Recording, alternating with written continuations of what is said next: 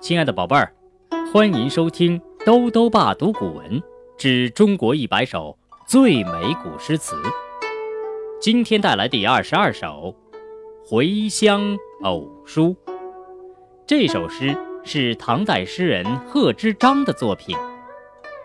公元七四四年，贺知章辞去了官职，告老返回故乡越州。这一年啊，他已经八十六岁了。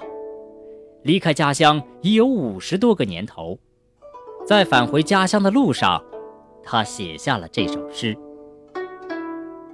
回乡偶书》。贺知章：少小离家老大回，乡音无改鬓毛衰。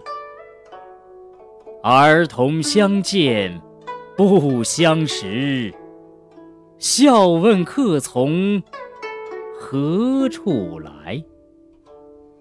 《回乡偶书》贺知章。少小离家老大回，乡音无改鬓毛衰。儿童相见不相识，笑问客从何处来。《回乡偶书》贺知章。少小离家老大回，乡音无改鬓毛衰。儿童相见不相识，笑问客从何处来。《回乡偶书》贺知章。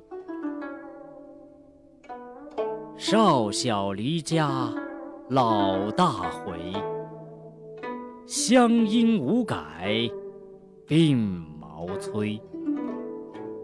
儿童相见不相识，笑问客从何处来。